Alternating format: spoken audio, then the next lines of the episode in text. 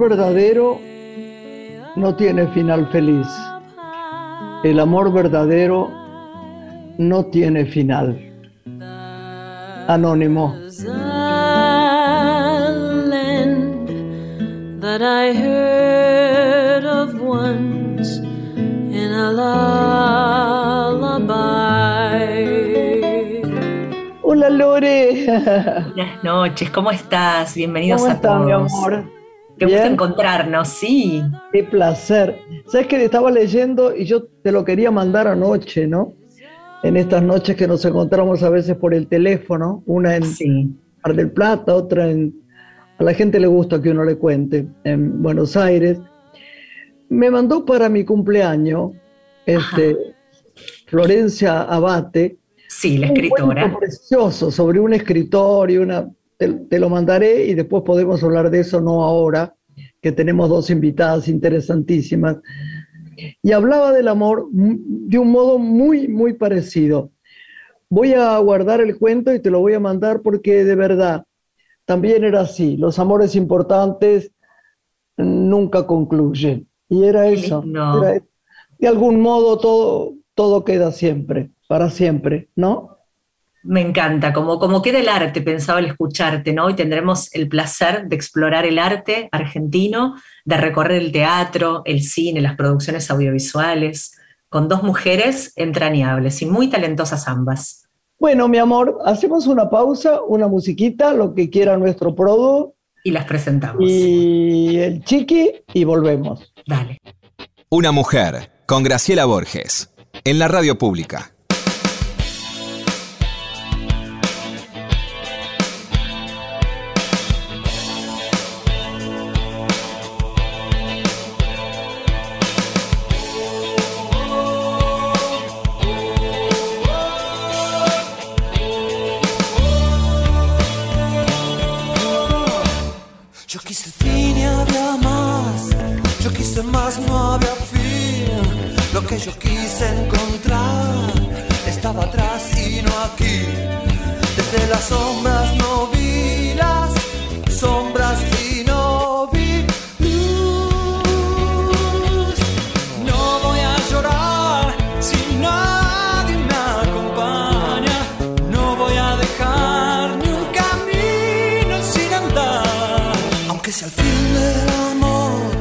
Yo he visto el fin del disfraz.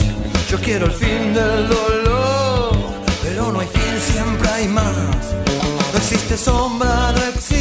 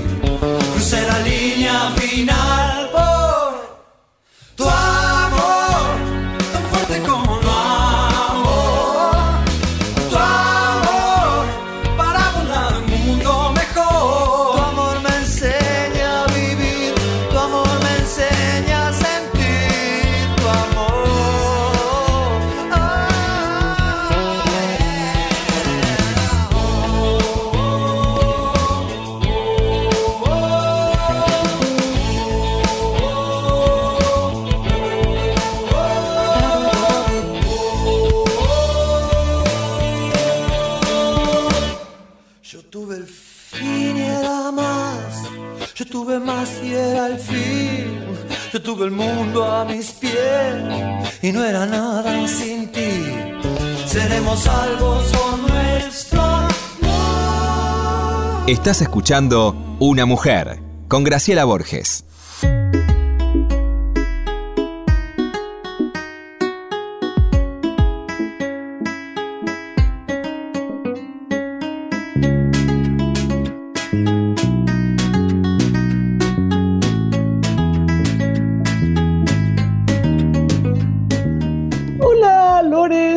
Acá. Aquí de nuevo para presentar a nuestra primera invitada del programa. Yo debo decir que tengo ganancia en esta porque la conozco de muchos años. Es una, primero una persona maravillosa, tiene un hijito divino, es bueno decirlo, porque es una gran mamá, ha tenido una vida muy especial, pero siempre y a pesar de todo, siguió de las dificultades de vivir en un momento dado lejos, eh, de tener un hijito, este, yo diría sola, a pesar de que el chiquito tiene su papá, es una persona que lo ha criado, lo ha cuidado, y que sin embargo ha mantenido la, la, bandera del arte, de la enseñanza, de la educación, del amor, de querer continuar, de seguir investigando sin bajar los brazos, eh, viviendo en un lugar más lejano, en Concordia. Y yo la conocí eh, hace mucho y de ella me hablaba siempre una persona que vos ya sabés, Lorena, cuánto he querido yo, que es eh, Raúl de la Torre.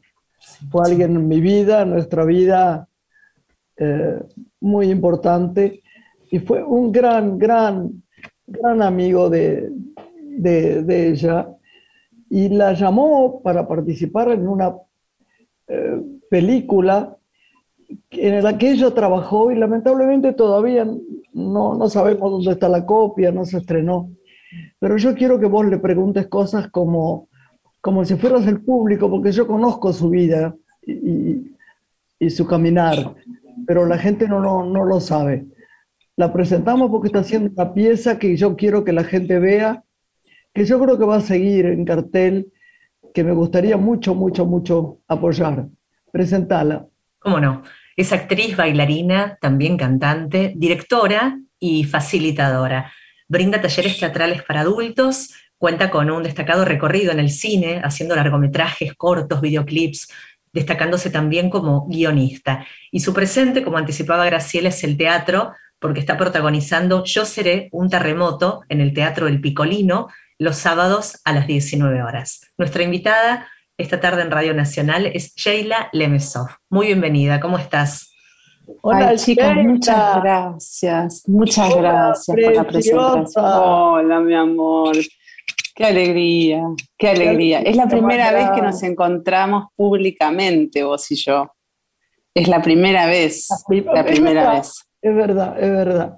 Yo quiero que me, yo quiero que me hagas un regalo, eh, que le cuentes a Lorena, y como a Lorena, a toda nuestra audiencia, que es mucha y la queremos mucho, eh, cómo fue tu comienzo en todo y cómo fue tu vida, dónde naciste, dónde nació el chiquito, cómo amaste el arte, te casaste porque yo conocí tu primer marido, tuviste este hijito eh, y empezaste todo este camino muy cerca de Raúl, que el otro día yo se lo contaba a su nieta, que quiere conocerte. sí. Muchas ganas de conocer toda la gente que, estuvo cerca de su abuelo.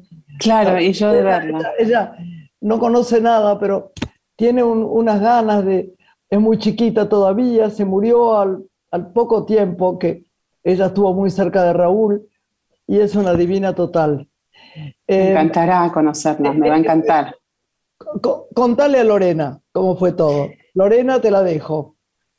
Bueno, yo empecé, eh, bueno, nací en Buenos Aires, en Capital. Eh, mi papá era entrerriano, entonces siempre la vida se repartió entre Buenos Aires y, el campo y, Entre Ríos y Concordia y alrededores.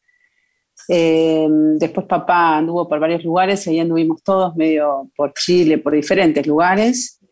Y después él decide terminar su vida en su pueblo natal, en Concordia, y mm, con la llegada de mi hijo, que, era su único nieto, sigue siendo el único nieto de la familia, eh, decidí quedarme los últimos años a, estar cerca de él, a estar los dos, Rufino, que lleva el nombre de Raúl en su honor, segundo nombre de Raúl en su honor, eh, bueno, eh, compartimos los últimos años con él en, Concordia y partió en el 2020 y después atrás de él nos vinimos para Buenos Aires porque este es nuestro lugar. Rufino también nació en Buenos Aires.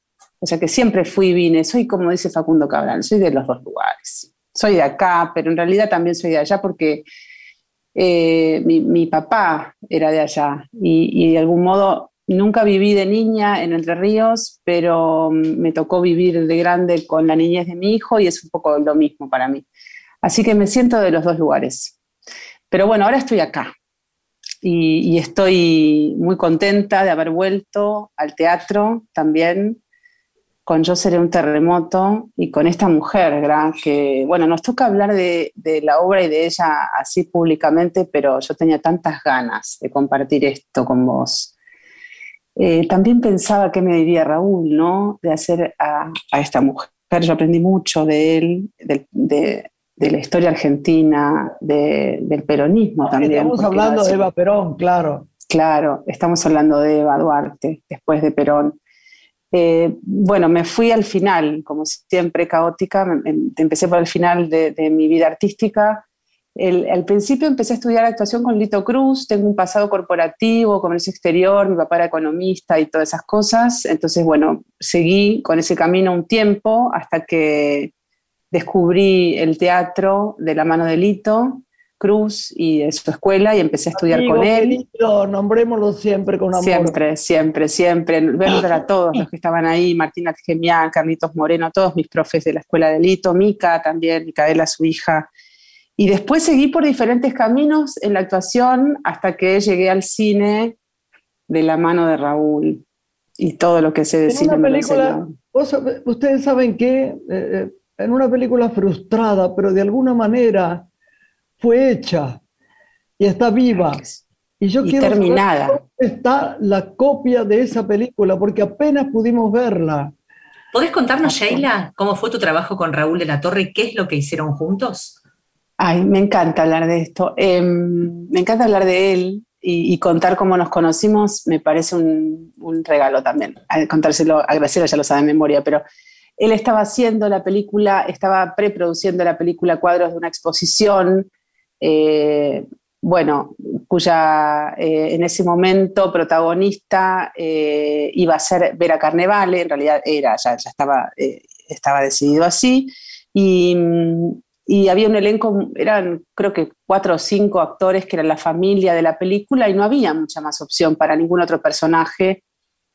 Para cuando yo hice el casting y Raúl me dijo, bueno, mira, la verdad es que en esta película no, no hay un personaje para vos, son cuatro, es una familia y...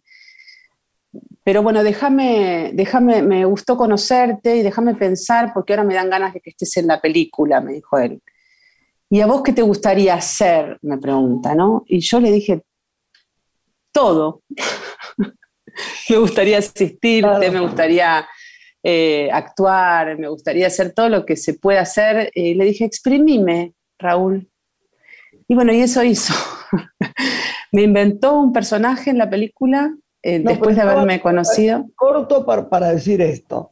A ver. Interesante. Estaba tan entusiasmado con vos, Sheila, tan que me comunicaba, yo era su íntima amiga, había sido una relación muy profunda mía, pero aparte me, llamaba y me decía, ¿no sabes qué chica maravillosa? No te conmuevas. ¿eh?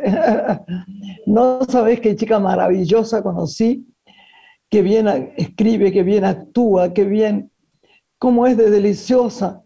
Y esto nos unió mucho, pero aparte quiero decirte de, la profunda admiración que tenía Raúl por vos quiero decírtelo acá en el micrófono porque sé que, que, te conmueve y, que, que, te gusta oírlo, ¿no, mi amor?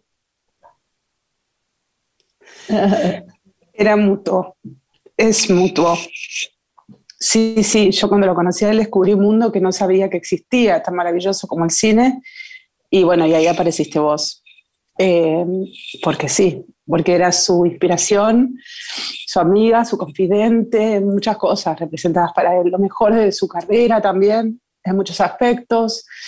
Eh, y aprendí a amarte desde lo que te amaba él, me parece. Y ah, después, y después por, por mí misma. Tesoro.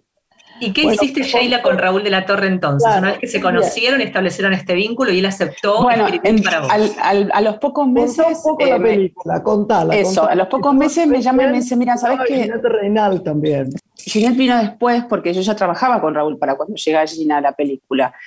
Eh, cuando, bueno, me, me dice que se, había- se le había ocurrido un personaje, que si yo estaba de acuerdo a escribirlo con él, porque el personaje no existía en la película, entonces había que inventarlo. A él se le ocurrió que esta protagonista psiquiatra, psicóloga, eh, tenía una paciente que, bueno, que, podía existir un, espacio para mí, que lo teníamos que inventar juntos y crear. Y bueno, y ahí empecé a escribir con él, inventando este personaje. Y después, eh, cuando llegó el rodaje, bueno, fue un año después el rodaje de la película, porque fue una película que costó mucho. Eh, bueno, después Raúl empezó con sus temas de salud, para terminarla también se hizo un poco larga la postproducción, todo fue, viste, eh, especial. Entonces, el personaje de, de Ginette en ese momento estaba, no teníamos actor, actriz, y había que buscarlo. Y me dice, bueno, si me vas a asistir, tenemos que pensar en, en qué puede hacer este personaje. A mí se me ocurrió alguien y me dice, bueno, vamos a empezar a hacer casting. Eh, y llegó Ginette, bueno, fue el- la primera que, que llamamos, que vino y él me dice, bueno, mira, júntate con ella y vos fíjate lo que te pasa y si, si ves que va, eh, vamos con ella. Le das el guion, le decís que lo lea y después yo me junto. Ni bien la vi a Ginette, eh, hablamos un ratito y enseguida le di el guion y le dije, este personaje es para vos. Y, y ahí empezamos a trabajar con la película eh, que se rodó ese mismo año, en el 2007. Y bueno, Raúl partió a los dos años, no, no, llegó, no llegó a estrenarla.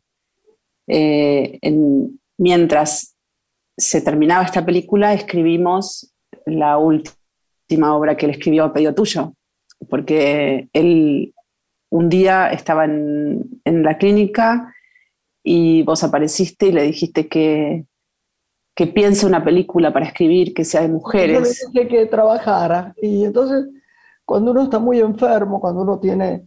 Él no lograba decir que tenía cáncer. Eh, la verdad es que no lo decía. Y entonces, es bueno que la gente sepa todo esto. Yo le dije, vamos, do it. Ponete a escribir un libro. Y él le dio como un empuje que lo escribió hasta el último día de su vida. Y lo terminó, ¿no? Sí, Que se llama se Amores. llama, exacto, Amores. se llama Sí. Amor, Amores, o Amor es. Sí. Sí, es una película, es un guion que él escribió eh, a pedido tuyo, sí. Sí, sí, le dije, dale, empecemos, empecemos a escribir, empecemos a escribir esa película y la vas a hacer, la vas a hacer, como que no. Así que quien te dice que ahora Vicky continúe, también en su momento pensamos en Silvana, ¿no? Que su hija eh, agarre el mando de algunas cosas eh, y bueno, la vida dirá por dónde seguirá el Sheila, ¿y camino qué de sucedió con torre. cuadro de una, cuadros de una exposición? ¿Qué pasó con esa película que sí estaba filmada? ¿Tiene Terminada. posibilidad en algún momento de llegar a- al cine? Yo espero que sí, yo deseo que sí.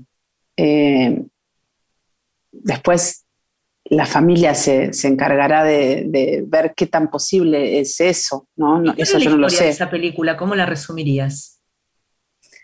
Es una familia, eh, es un matrimonio, ella es psicóloga, él es, se dedica al polo, tienen un hijo, varón, que trae un fin de semana a pasar unos días a su casa a su novia y entablan un vínculo muy especial con su mamá. Y, y bueno, y la historia de- la película es, es eso, es el vínculo de ellas dos, que, que bueno, que es la intimidad de la familia ese fin de semana. Qué precioso, ¿no? Qué preciosa Sí. idea. Lo que Sí. no quiero interrumpirte, pero quiero que cuentes, porque no sé cuánto tiempo tenemos, y cuentes un poco lo de Eva Perón, por favor. Lo de María Eva Yo Duarte. seré, un, yo seré un terremoto, lo que estás haciendo en teatro en el Picolino los sábados a las 19. ¿Cuál es la sinopsis de la Exacto. historia ¿no? de esta obra? Bueno, este es un monólogo eh, el día que se realiza la colecta a beneficio de las víctimas del terremoto de San Juan de 1944. que con este hecho, el, bueno, el que era subsecretario de Trabajo en ese momento, Juan Domingo Perón, convoca a toda la comunidad artística para hacer un festival a beneficio. Y, bueno, y Eva estaba entre, entre las actrices de teatro y ella estaba muy, muy, muy comprometida en ese momento con la radio. Eh, así que, bueno, en ese momento medio que se carga las tintas del asunto y, y hace la colecta y a la noche va al festival y ese es el monólogo que ella, cómo vive ella esa semana y de paso cuenta un poco cómo llega a Buenos Aires, su vida artística en ese momento. Estamos haciendo la Eva que no conoce mucha gente, todas tenemos en el todos tenemos en el inconsciente a esa Eva Perón y es la anterior, es la actriz, la que viene peleándola de hace mucho, con la que yo más me siento identificada, creo. Eh, a la hora de hacerla no me costó nada. Pensé que me iba a sentir re lejos de esa mujer tan, tan callada en ese momento, ¿no? Y esta idea de ella del voto femenino y su lucha por el derecho de las mujeres. En, eso está centrada mi Eva. Eh, y después, bueno, todo lo que todos tenemos en el inconsciente, que es inevitable cuando la escuchas hablar, cuando la miras, no pensar en todo lo que hizo. Entonces ahí es donde la obra te parece corta, ahí es donde querés más. Yo, porque dura media hora. Yo te a hacer un, unipersonal tan lindo, lo hiciste tan bien. Ah, yo estoy orgullosa de vos, yo estoy muy orgullosa, yo te quiero mucho. Por Gracias, eso yo te amo. En la radio contando esto porque tenés una vida de esfuerzo y de, y de como casi todos nosotros, ¿no? Eh, Lore. Claro pero de, terrible humanidad y de, y de no bajar los brazos y seguir estudiando y seguir leyendo. Diste clases, cosas que... Doy clases a niños, doy clases en francés, en el colegio francés.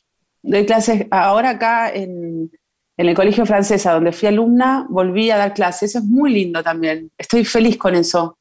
El tema de los niños me, me tiene totalmente tomada, ¿no? Me encanta trabajar con chicos, me encanta el teatro para chicos y me encanta el teatro con chicos, las dos cosas.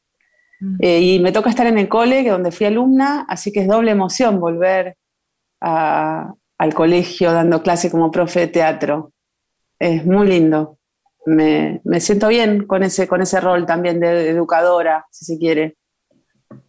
Sheila, la obra va a continuar en cartel durante este mes de julio. Durante este mes, sí. Sí, porque quería destacar una información que nos compartía nuestro productor Santiago Pfeiffer, que el 26 de julio se cumplen 70 años de la partida de Vita, ya 70 años. Así que es un mes lindo para también volver al teatro, ¿no? Y les doy la primicia, les doy la primicia porque el 26 de julio, Gra, escucha esto que te cuento que, es muy emocionante. El 26 de julio a las 20 horas, el, horario del deceso de Eva es 2025, voy a estar haciendo función en la provincia de San Juan. Mirá. El gobernador de San Juan va a estar presente en esa función, eh, es en homenaje a ella por el 70 aniversario de su muerte y, para mí es un, es un honor eh, hacer la función allá, porque fue el lugar donde pasó, donde empezó todo, digamos, para ella. Y además es un público divino. No conozco San Juan, ¿sabes? Muy bien, muy bien, qué alegría. A vos te tratan bien siempre que vas, ¿no? ¿Me contás? Sí, bien, bien, bien, un placer. Y el gobernador tiene muchas ganas de cosas de cultura y todo, así que me... Sí, ¿no? Teatros divinos, está, divino. Al Sarmiento voy, al, al, Teatro Sarmiento. Así que los invito a todos los sanjuaninos porque sé que te escuchan mucho en San Juan. Qué bueno, qué bueno. Sí, tenemos muchos amigos lindos ahí porque fuimos además a festivales de cine. Claro que sí, sé que sí. Bueno, mi amor. Así que ahí arrancamos la gira, si Dios quiere, pero hasta el 6 de agosto estaremos en el Teatro El Picolino a las 19 horas los sábados. Así que los espero. Gracias. Recordemos que el teatro está en Roy 2056. Un teatro Exactamente. lindísimo de Buenos Aires. Yo seré un terremoto, es la obra de Sheila Lemesov. Y Sheila, ¿y lo audiovisual te sigue convocando? ¿Estás con ganas de armar algún proyecto o guion que tengas guardado? para llevar a, ese campo? Eh, mira, no, la verdad no. Eh, al cine no volví, desde Raúl no, no volví al cine, es increíble, pero siempre, siempre, siempre, yo creo que el cine es un regalo, así que uno no tiene que buscarlo mucho, aparece así en la vida el día que menos te lo esperás o cuando, o, aunque lo esperes mucho, pero no sé si uno busca eso. Eh, si, vuelvo al cine, eh, va a ser una felicidad total, pero no tengo en este momento el objetivo de, y además, de hacer. Que te diga, fotografías maravillosamente y tenés una cara tan distinta, Sheila. Como verán, yo soy fana de Sheila. Bueno, me parece que eh, ya nos tenemos que ir yendo, pero quiero decirte que no bajes los brazos, quiero decirte, contame cómo está el enano. Bien, está bien, tiene siete, está en segundo, que te puede jugar al básquet. Eh, está Graciela, me dice cada rato, me decía hace un rato, que si ya estabas vos acá en el teléfono. Tiene ganas de verte, está grande, ¿viste? Ya está grande.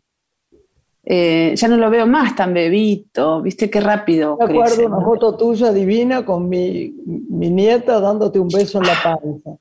Es que esa chica me dijo que él le dijo te amo desde la panza. Yo quiero ver ese encuentro.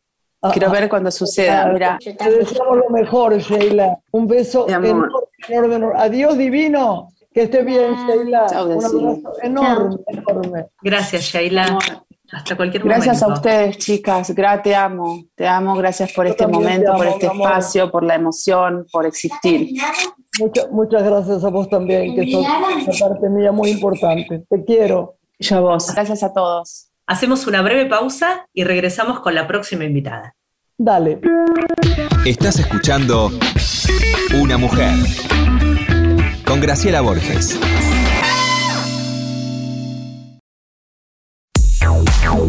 Graciela Borges es una mujer.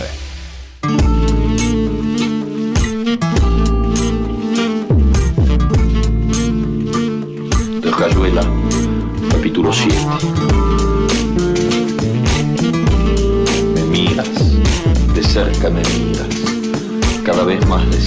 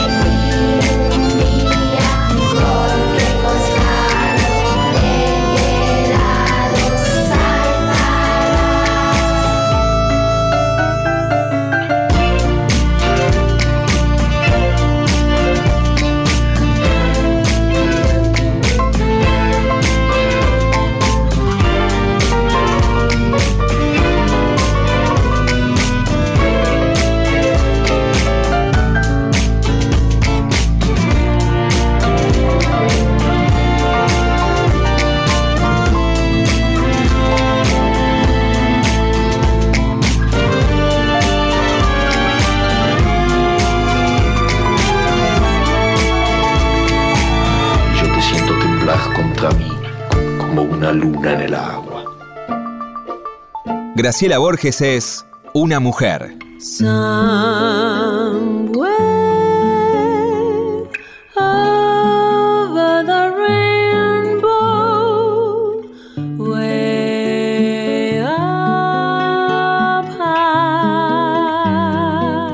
Lore, seguimos acá.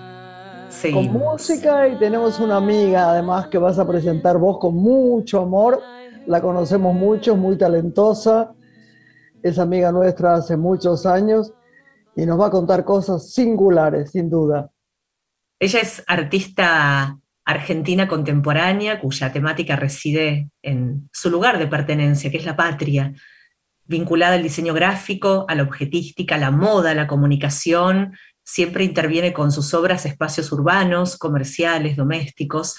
Ha expuesto en muestras individuales y colectivas de la Argentina y del exterior, participó en bienales y en prestigiosos premios de arte y se especializó en técnicas de pintura y también de grabado en metal. Es la primera artista contemporánea que expone en el Museo del Bicentenario, en la Casa de Gobierno, su muestra abanderada, un homenaje a Manuel Belgrano. Es diploma al mérito en la disciplina Nuevas Propuestas de Artes Visuales de Fundación Conex y ha sido distinguida con diploma de honor por su aporte a la cultura por el Senado, siendo además ciudadana ilustre por la legislatura de la ciudad. Es Nora Iniesta, nuestra invitada hoy en Radio Nacional. Hola Nora, muy bienvenida. Hola, Norita. ¿Cómo les va? Muchísimas gracias por la invitación. Es un gran placer para mí compartir con ustedes este programa de radio por Radio Nacional que se escucha en todo el país. Y yo verdad. hoy De verdad. no estoy en Buenos Aires, estoy en Córdoba, en una ciudad que se llama Villa María, que es magnífica, y la verdad que tenemos un país maravilloso y una gente solidaria, grata, que nos espera siempre eh, con un cariño y con un Es afecto. impresionante el interior. ¿eh? Vos sabés que ayer estaba, estaba con eh, Juan Alberto Mateico, que hacía Sí. mucho tiempo que no lo veía, y, y me dice, estoy viviendo en Córdoba. Y me contó la casa donde vivía, qué es lo que se veía, y yo le digo, Córdoba es eh, la imagen de la infancia de uno, ¿no? La peperina, la alegría de la Los alfajores, el burro. la- las cabalgatas con mi madre en, en la, eh, en- en- en la falda, en los sitios. Así que nada, nada, ¿estás viviendo ahí? No, fuiste a, a No, trabajar. no, no, vine eh, anteanoche porque tanto ayer como hoy hice algo que se llama clínica de obra, donde artistas, eh, realmente son todos as- artistas, no estudiantes, ya han estudiado, y que llevan eh, una obra que quieren generarla en proyección hacia el futuro y con... Bueno, entonces llega uno y nos juntamos, acá hay un museo muy, muy lindo municipal que se llama Ponfiglioli. Eh, ayer tuve cuatro horas de clínica con ocho personas que vienen con sus trabajos a dialogar conmigo para ver por dónde pueden seguir, eh, qué pueden eliminar, qué pueden, bueno, es como un, se llama clínica de obra, pero es como un eh, workshop, diríamos. Así que tanto ayer como hoy hice eso y anoche vine, estuve, presenté mi último libro que se llama Cuarentena, eh, en realidad eh, es un libro sobre parte, porque siempre los libros son un resumen de lo hecho en Claro. cuarentena. Cuarentena, la fragmentación de la imagen. ¿Y cómo fueron esas obras de cuarentena, Nora, que hiciste? ¿Cómo podemos imaginar ese arte tuyo de la cuarentena? Y primero como un sostén increíble de lo que fue eh, ese aislamiento, si se quiere, y también el ponerse a prueba a trabajar con lo que yo tenía alrededor. Es decir, gracias a un matrimonio joven que vive en casa, mi estudio estaba a tres cuadras y doy fe que las primeras semanas, con el desconocimiento y el temor de lo que nos estaba ocurriendo, fueron muy generosos estos jóvenes que me salían a hacer las compras, todo. Y ahí descubrí que ella, que es encuadernadora y tiene su estudio en su propia casa, que es parte de mi edificio, dije, tráeme hojas, hojas para poder trabajar, trabajé en collage. Y con lo que tenía a mano en casa, hasta la tercera semana o más que fui hasta mi estudio, empecé a trabajar y eran 10, 12 horas al día que me sostenía eh, con rigor, con disciplina, bueno, desayuno, voy ahora mesa del comedor armado como, como taller.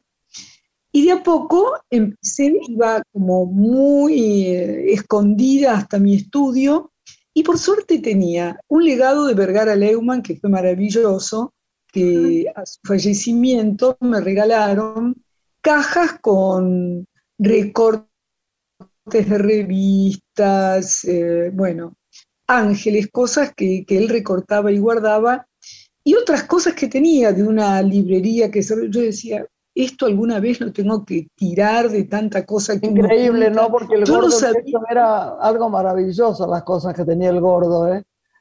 A mí me llevó a cosas tan divinas, es verdad, con, verdad. Con todo eso, Graciela y Lorena, eh, llegaba a casa y me daba una panzada de trabajo, de, buscar, eh, nunca es sencillo, ¿no? Este, poder componer, armar, pero tenía la sorpresa y la felicidad de algo que me era dado y también tenía cosas de mi madre, desde moños de paquetes, bueno, eh, cosas que ella acumulaba y que yo las tenía en casa. Y así empecé a trabajar, a trabajar, a trabajar y hice una serie muy, muy, muy intensa de collage. Y después tuve la suerte de otro ángel que un joven amigo me alcanzó un blog de estos que se llaman El Nene, que son para colegios, ah, sí. en blanco y celeste, fondos diversos.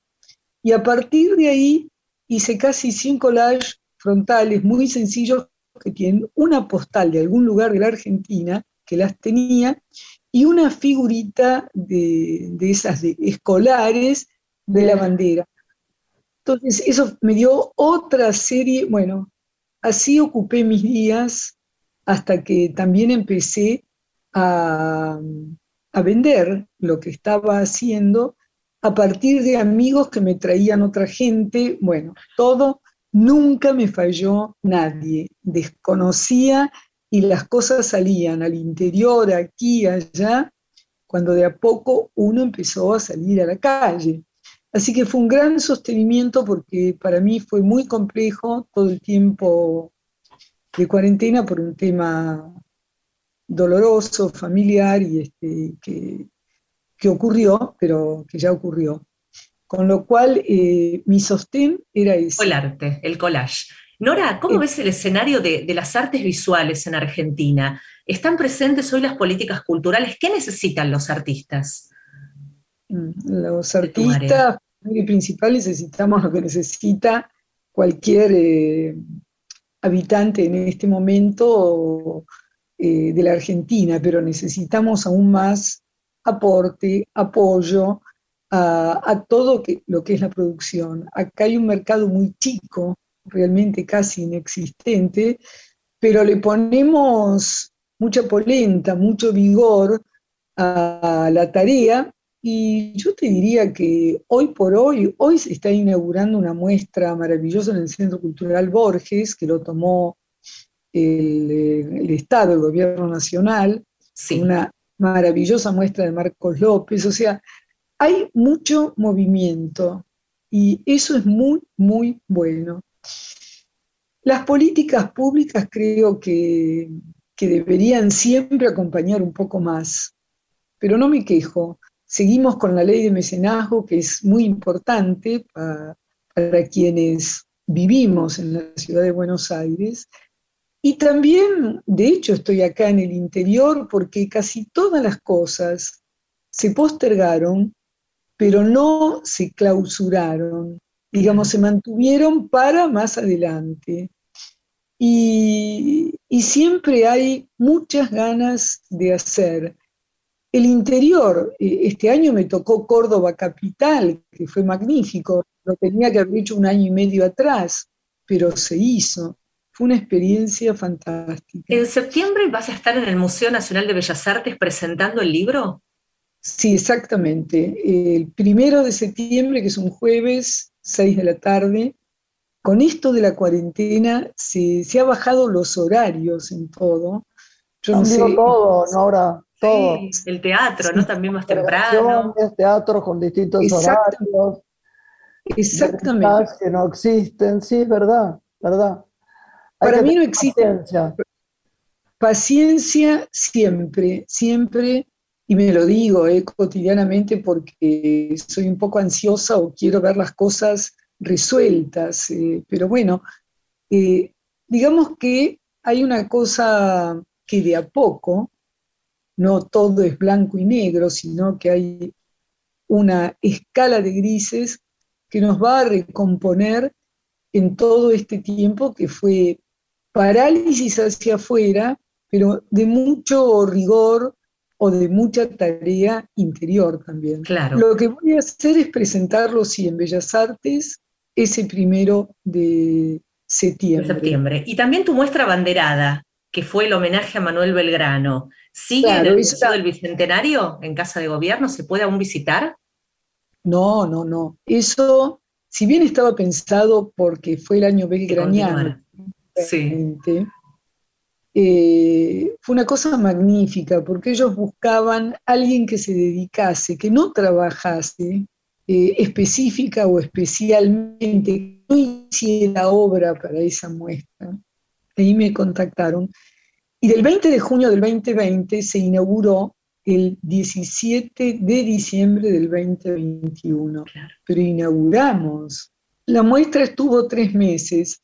Eh, bajó el 13 de marzo, que era un domingo, y yo el 14 viajé a Córdoba, que yo tenía todo el Museo Carafa en su nave principal, fueron 104 obras, me llevé un gran curador, que es Rodrigo Alonso, y nos instalamos en Córdoba Capital una semana para inaugurar yo el jueves 17 de marzo. Las dos muestras, eh, prácticamente una cerró y abrió la otra a los tres días. No tenían nada que ver, una cosa era una reseña mucho más histórica, lo otro estaba enfocado en mi tarea blanco y celeste homenaje a Manuel Belgrano. Ahora, Sí. aquel- aquellos que nos están escuchando, nosotros sabemos muy bien tu arte, qué es lo que vos haces, la gente en general de la cultura lo sabe.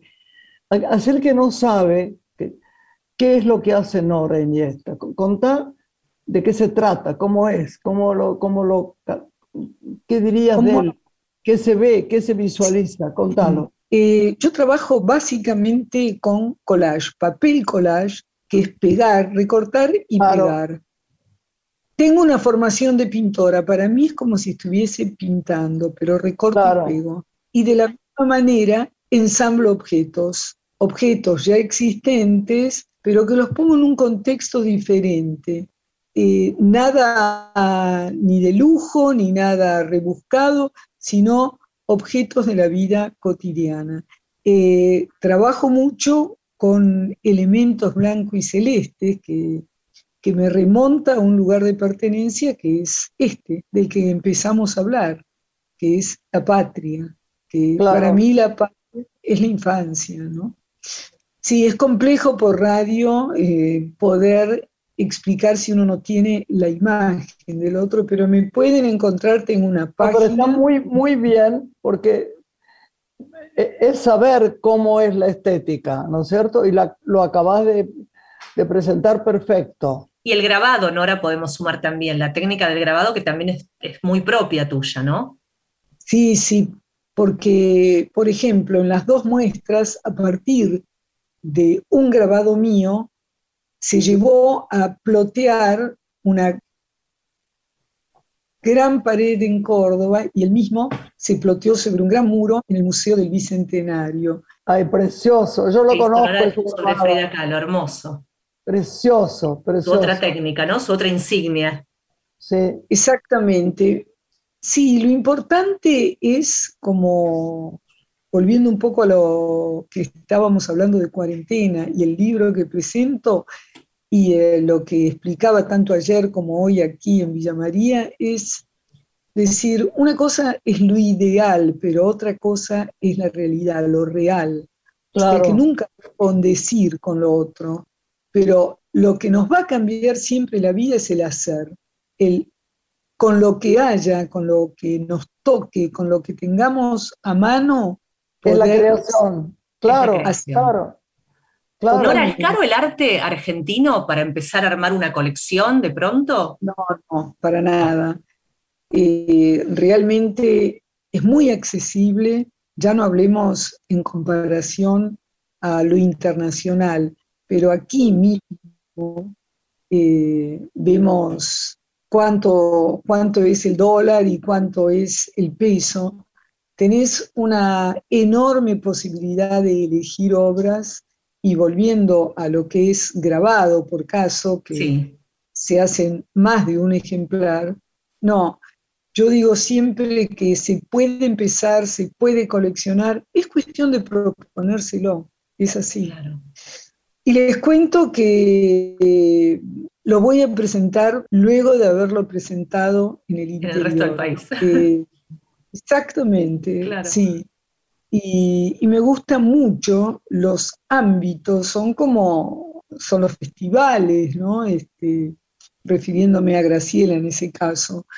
Eh, descubrir lo propio, lo autóctono, lo nuestro, es un mundo maravilloso porque tenemos un país tan extenso y con tantas ganas de comunicar. El año Sí. pasado estaba en Jujuy y no podía creer todo lo que cada año que voy a Jujuy descubro, ¿no? En, en todo, en telas, en lugares, en colores, en, eh, en montañas, en, en, eh, en amigos, en telas, en, eh, es impresionante, generalizado, fantástico. Eh, la verdad que sí, creo que la que más sale enriquecida de todas estas situaciones y encuentros eh, es uno mismo, soy yo. eh. Yo soy la agradecida, si se quiere, Claro. es así. Nora, finalmente nos tenemos que ir, pero preguntarte si recibís eh, visitas en tu taller de Sí, gente que quiera conocer cómo trabajás. Por supuesto que sí, y, y desde ya ustedes están más que invitadas. Lorena, tengo el libro que se llama Nora Iniesta, 1980-2020, que son cuatro décadas de collage. Eh, lo tengo desde el inicio de la pandemia, hay un sobre y otro para vos, Graciela, Gracias, que nunca están esperando, pero como bien dijo Graciela, Es una ciudad que desune Buenos Aires, ¿qué querés que te diga? Yo la adoro, Sí. pero siempre es, bueno, mañana no, pero la semana que viene Sí. no puedo, pero que... En cambio, en el interior uno encuentra el tiempo para dormir la siesta y para ver gente. Es verdad. Exactamente, pero además cruzar. Yo aprendí a partir de la pandemia a vivir, yo vivo en San Telmo, a convivir mucho más en el barrio. O sea, Claro. ni siquiera Claro. cruzo Buenos Aires todos los días, que antes para mí era la cotidianeidad.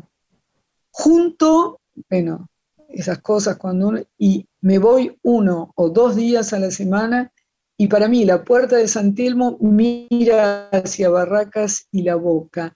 Hay todo ahí un, Un un mundo. conglomerado de Sí. museos guías, y sí, cruzar la 9 de julio es complicado hoy por hoy. Y entonces hay que realmente cuidarse, Tal cuidar cual. el tiempo de uno y concentrarse y estoy mucho tiempo ahí en mi estudio. Así Gracias, Nora. como Ha sido un Ahorita gusto. te mandamos un beso grande, se nos come el tiempo la- el- el- y tenemos que entregar la radio, pero gracias, gracias por estar en Una Mujer, ¿eh? No, por favor, gracias a ustedes por la invitación y chau, nos vemos Hasta siempre. beso, beso. Nos despedimos, Grace. Hasta el Gracias, mi próximo amor. viernes. Nos hablamos hasta la semana que viene. Lindo Beso. para todos. Gracias.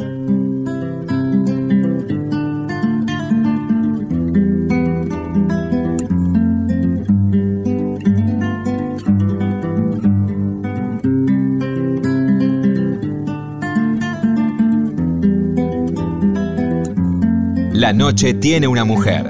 Graciela Borges en la radio pública. Una mujer se ha perdido. Conocer el delirio y el polvo. Se ha perdido esta bella locura, su breve cintura debajo de mí. Se ha perdido mi forma de amar. Se ha perdido mi huella en su mar. Veo una luz que vacila y promete dejarnos a oscuras. Veo un perro ladrando a la luna con otra figura que recuerda a mí. Veo más, veo que no me halló. Veo más, veo que se perdió. La cobardía es asunto de los hombres, no de los amantes. Los amores cobardes no llegan a amores, ni a historias se quedan allí, ni el recuerdo los puede salvar, ni el mejor orador conjugar. Una mujer innombrable huye como una gaviota y yo rápido seco mis botas, blasfemo una nota y apago el reloj. Que me tenga cuidado el amor, que le puedo cantar su canción. Una mujer con sombrero, como un cuadro del viejo Chagall, corrompiéndose al centro del miedo y yo, que no soy bueno, me puse a llorar pero entonces lloraba por mí y ahora lloro por verla morir. Pero entonces lloraba por mí y ahora lloro por verla morir.